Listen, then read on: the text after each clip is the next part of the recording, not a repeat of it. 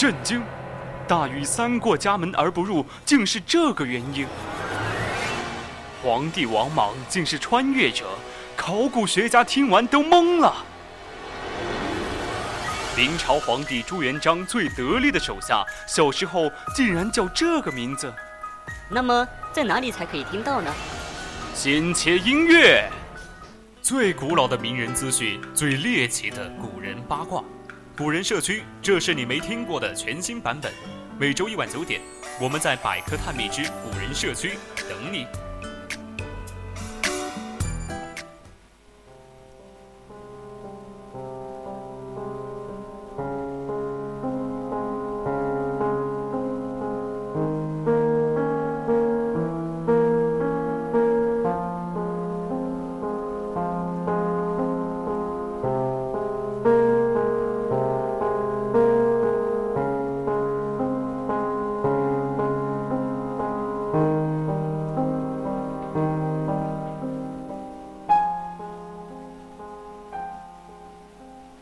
青春调频与您共享，这里是 VOC 广播电台百科探秘之古人社区，我们将与你分享最古老的名人趣事，最猎奇的古人八卦。我是主播熊眼玲，今天我们是一期百科的回归节目，欢迎的欢迎大家到我们的 QQ 听友四群二七五幺三幺二九八与我们一起讨论，或者到我们的荔枝直播平台与主播进行互动。当然，你如果觉得我们的节目很有意思，你也可以关注我们的官方微信，搜索“青春调频”，关注即可；或者到微博上艾特 VOC 广播电台，我们会时刻关注您的消息。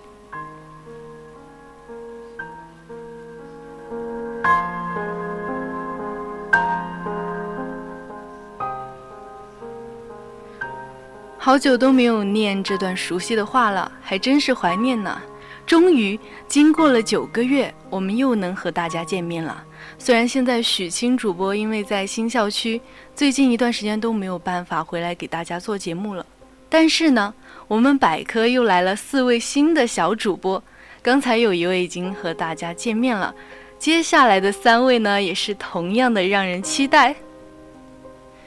嗯，我想了很久，这学期第一期百科应该跟你们聊些什么呢？想来想去，都还是绕不过一个话题，那就是这次的疫情。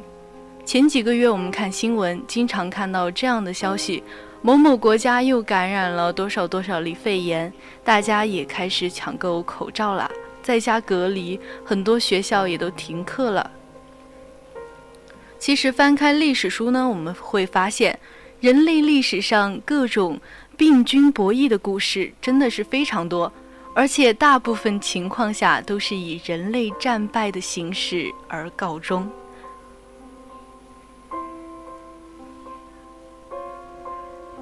我们人类的历史呢，很大一部分都被这些小小的病菌而改变了。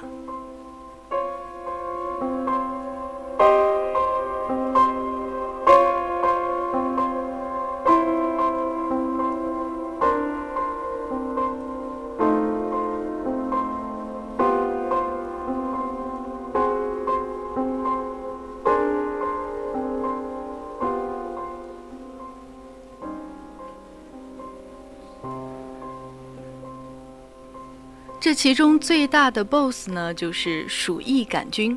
说起鼠疫杆菌，可能大家并不熟悉，但是如果我提起它的另一个名字——黑死病，你可能会恍然大悟，就是那个号称每三个人死了一个人的夺命黑死病。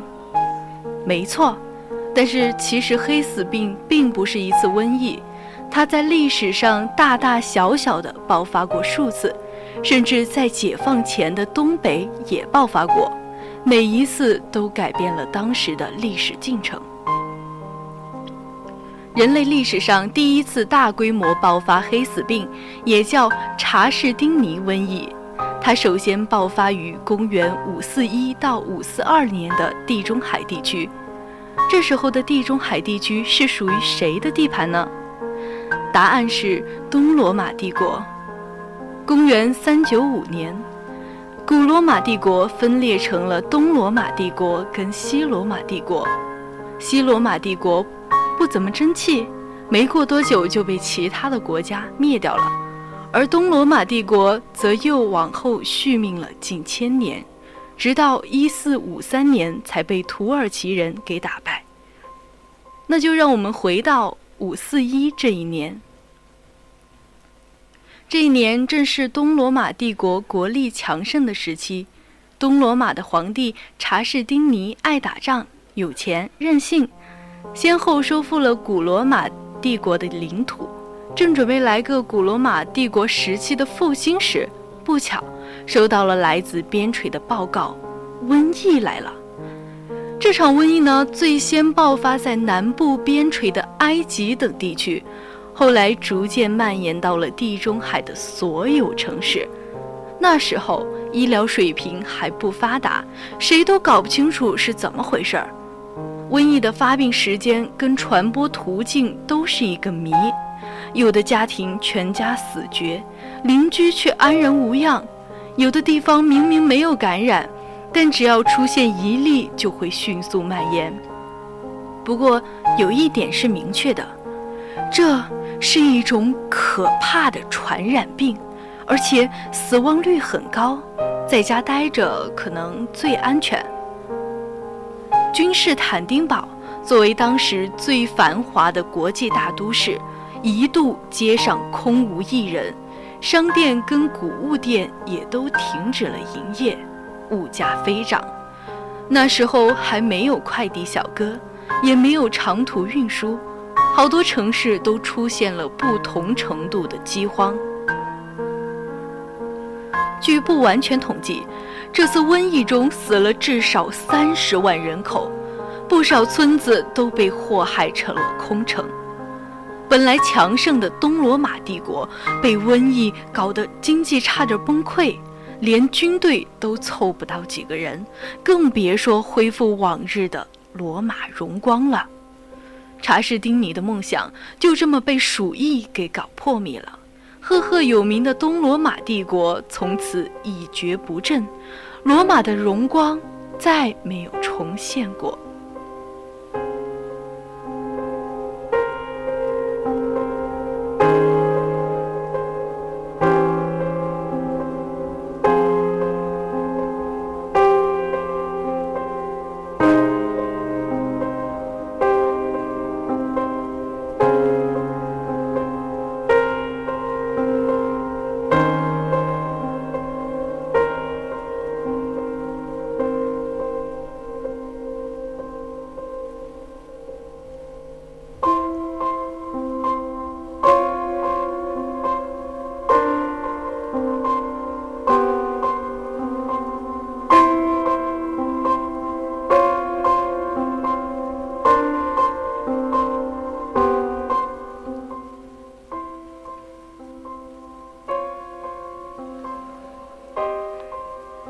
随着现代医学的不断进步呢，抗生素和特效药被发明出来，鼠疫也早已没有了当初的威力。改变人类历史的病毒，除了鼠疫之外，还有天花、霍乱、梅毒等等，每一个都是人类惹不起的主。要知道，天花几乎是一己之力灭了大半个美洲，战斗力强过十个欧洲的军队。很多病毒都是从野生动物身上传到人类的，保护大自然，保护这些野生动物，其实就是在保护我们人类自己。同时，我也希望这次瘟疫能够，这次疫情能够早日度过。大家在家也要保护好自己，复工也不能掉以轻心，口罩戴好，少去人多的地方。今天的百科探秘就到这里。材料转自网络，敬请继续锁定青春调频。我是主播熊艳玲，我们下期再见。